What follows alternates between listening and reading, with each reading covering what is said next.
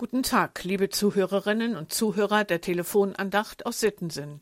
Heute am 21. September 2023. Seien Sie herzlich willkommen. Wenn die Stichworte Marrakesch oder Überflutung Libyen fallen, haben Sie dann auch sofort Bilder dazu vor Augen?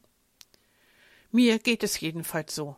Und ob wir es wollen oder nicht, die eine Frage liegt dann immer ganz schnell wieder oben auf warum das jetzt auch noch? Und unweigerlich folgen dann Antwortversuche. Einfach nur Naturkatastrophen oder doch Folgen menschlicher Einflüsse? Wer hat da welche Fehler gemacht?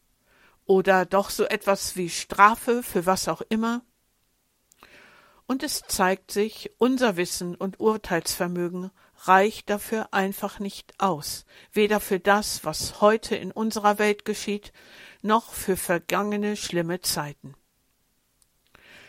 Für uns Christen ist aber auch klar, dass es nicht nur unsere Welt, sondern auch Gottes Welt ist. Wo gehört er da hinein? Was hat Gott für Gedanken dazu? Der Losungstext für heute stammt aus einer Zeit, als die Welt des Volkes Israel von Kriegen und gravierenden Veränderungen der Weltmächte bestimmt war. Es sind Worte aus dem Buch des Propheten Zephania.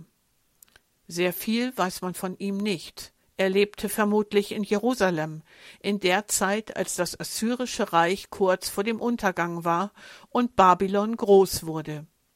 Die Welt sortierte sich damals neu. Und das kleine Juda mit Jerusalem dazwischen. Und in all dem Umbruch spielte Gott für sie eine immer untergeordnetere Rolle.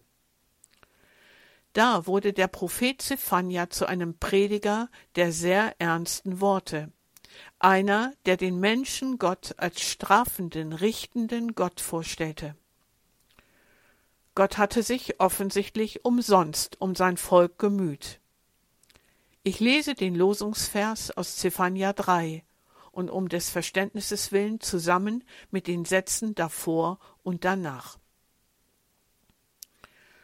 Gott sagte, ich habe Völker ausgerottet und ihre Festungen in Trümmer gelegt. Ihre Straßen habe ich zerstört. Ihre Städte habe ich verwüstet. Ich dachte, sicher fürchtest du mich jetzt, Jerusalem, und lässt dich zurechtweisen. Das, was mir wichtig ist, wirst du nicht mehr aus den Augen verlieren. Doch deine Bewohner waren nur noch eifriger dabei, Verbrechen zu begehen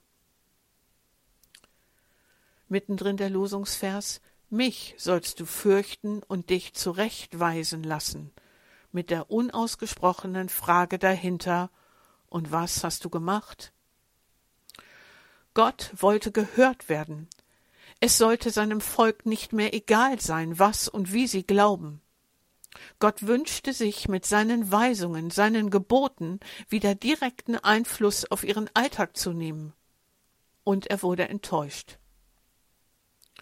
Vermutlich einige Jahre nach Zephanias Worten gab es dann, angestoßen durch den König Josia, eine Kultreform. König Josia war neu beeindruckt von Gottes Geboten und verlieh ihnen neues Gewicht. Ob die harten Prophetenworte ihren Anteil geleistet hatten, diese Veränderungen herbeizuführen? Und ob es auch die Herzen der Menschen erreicht hat? Gott hatte es auf jeden Fall ernst gemeint. Das greift auch der neutestamentliche Lehrtext für heute auf aus Lukas 19, Vers 45. Da heißt es, Jesus ging in den Tempel und begann die Händler hinaus zu treiben und sagte zu ihnen, es steht geschrieben, mein Haus soll ein Haus des Gebets sein.